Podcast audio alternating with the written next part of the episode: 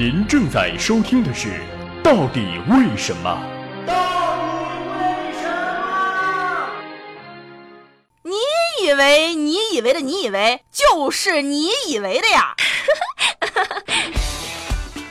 本节目由到底什么时候有人赞助播出？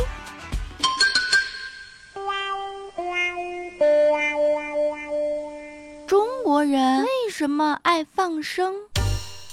近几年，中国人民的精神生活特别丰富，突出表现在大规模的信仁波切、大规模的盘手串以及大规模的放生。而放生作为一种大型现实主义荒诞行为艺术，也不断刺激着围观群众的想象力。放生确实已经蔚然成风。《经济学人》杂志不久前报道说，根据有关人员的估计，每年被放生的鱼、蛇、乌龟、鸟，甚至蚂蚁的数量约有两亿。为什么放生在中国人中会如此流行？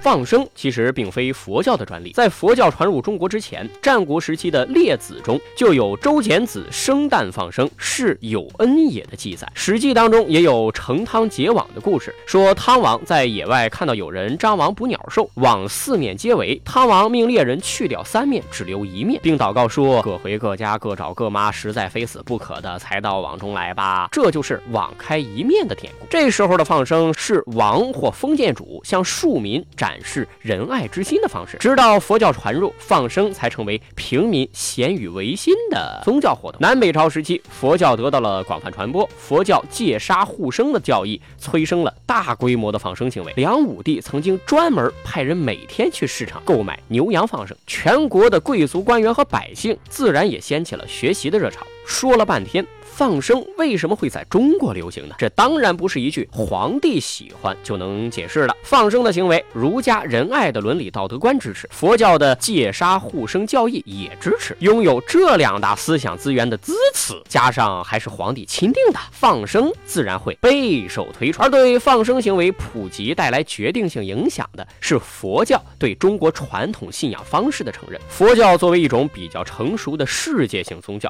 有相对最完善的宗教教。教义礼仪能够超越民族的地理环境、语言、习俗和文化限制，被大部分东亚文明所接受。这种成熟的宗教理论有一点好，它的追求是超越世俗利益、非功利性，指向来世的幸福和升华。是的，这里得说句得罪人的话：中国的民间信仰，包括敬天、敬地、敬祖宗，都属于进化程度不太高的 level。佛教作为一种出世宗教，对世界万物的价值判断是苦，信徒们的终极目标是涅涅槃，而不是。现实享乐，但这种高级的思想只对少数文化水平比较高的贵族、知识分子才能领悟，老百姓就很难买佛教为了自身教义在贫苦大众当中的传播，采取了有委屈自己扛着的策略。最显著的标志就是顺应中国民间信仰，承认了现世报的存在，也就是承认现实功利是有意义的，不是苦空无，而是甜。功利性的信仰推动着民间的放生活动，放生活动又反过来让功利性的信仰更加笃。笃定这种结果就是功利完胜，信仰完犊子。